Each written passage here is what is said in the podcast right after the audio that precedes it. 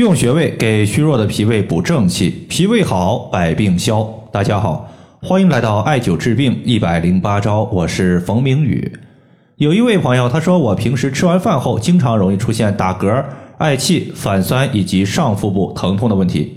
去医院检查胃，以为有什么病变性的问题，但是报告显示胃部正常，没有器质性的病变。最后呢，医生给我的结论是胃神经官能症。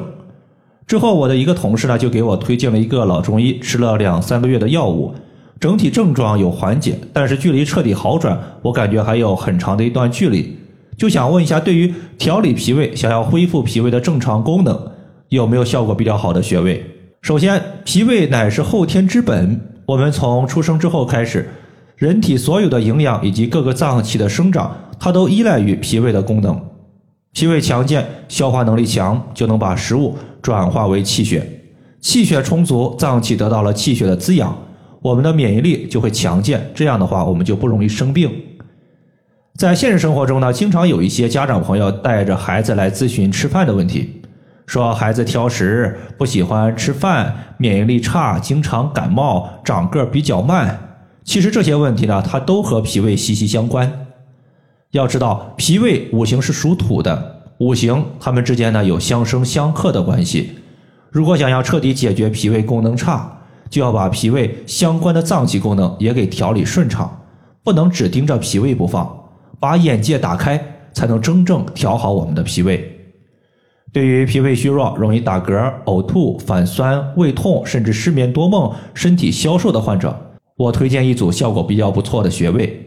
分别是中脘穴和足三里穴、膻中穴和太冲穴，以及气海穴和三阴交穴，一共是六个穴位。我们可以把它分成三组。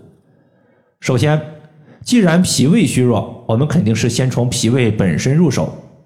胃它是收纳食物的，如果胃的功能虚弱，就容易出现没胃口、不想吃饭这些情况。在这里呢，推荐第一个穴位中脘穴。因为中脘穴这个穴位的深处就是胃的所在地。要知道，胃它是喜暖而不喜寒，胃部感觉暖暖的，那么胃的一个运化效率就会倍增。比如说，有的时候呢，我晚上吃饭吃东西吃撑了，感觉胃部撑胀不舒服，甚至胃痛，我个人呢就喜欢找一个自发热的艾灸贴贴在中脘穴，等个三五十分钟，温度上来了，胃感觉温暖了，那么胃动力充足了。积攒堆积在我们胃部的食物就被胃处理干净，这时候呢，胃痛也就消失了。所以中脘穴它是一个去除胃寒的重要穴位，可以让我们的胃焕发生机，充满动力。中脘穴的所在是在肚脐上四寸的地方。其次就是足三里穴，它作为胃经的合穴，有道是合治内腑，也就是说六腑的病症我们都能用足三里穴来进行解决。六腑它包括胆、胃、大肠、小肠、膀胱和三焦。我们在现实生活中经常说“一个好汉三个帮”，其中大肠和小肠它是辅助消化和营养吸收的，胆它里边有胆汁，可以消化肉类和脂肪；膀胱和三焦能够把食物的残渣以及水液排出体外。足三里穴把六腑的功能给疏调的非常好，就相当于是给自己找了五个小伙伴儿。能够在运化食物的时候效率更高，再加上经常艾灸足三里穴，能够变相的提高我们人体的免疫力。比如说，在上个星期，浙江温州的一个女性，一变天或者是一吃寒凉的食物就容易咳嗽，从来没有例外过。要知道，五脏六腑皆令人咳，咳嗽看似非常简单，其实呢，它不单单是肺的问题。当时呢，我一看她的舌苔，整体的一个舌体偏白。舌头的中部凹陷非常严重，要知道舌头中间是脾胃的所在，下陷说明功能比较弱，连起来就是脾胃虚弱。之后呢，就让他每天艾灸两个穴位，分别是大椎穴和足三里穴。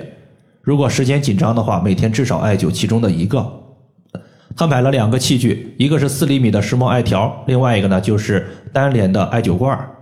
艾条直接熏足三里穴，单联的艾灸罐绑在脖子上。艾灸大椎穴，在上周呢就收到他的反馈，说是现在呢可以稍微吃一些寒凉的水果了，吃完水果也不会出现咳嗽的问题，这说明我们的脾胃功能相对于之前已经好了很多。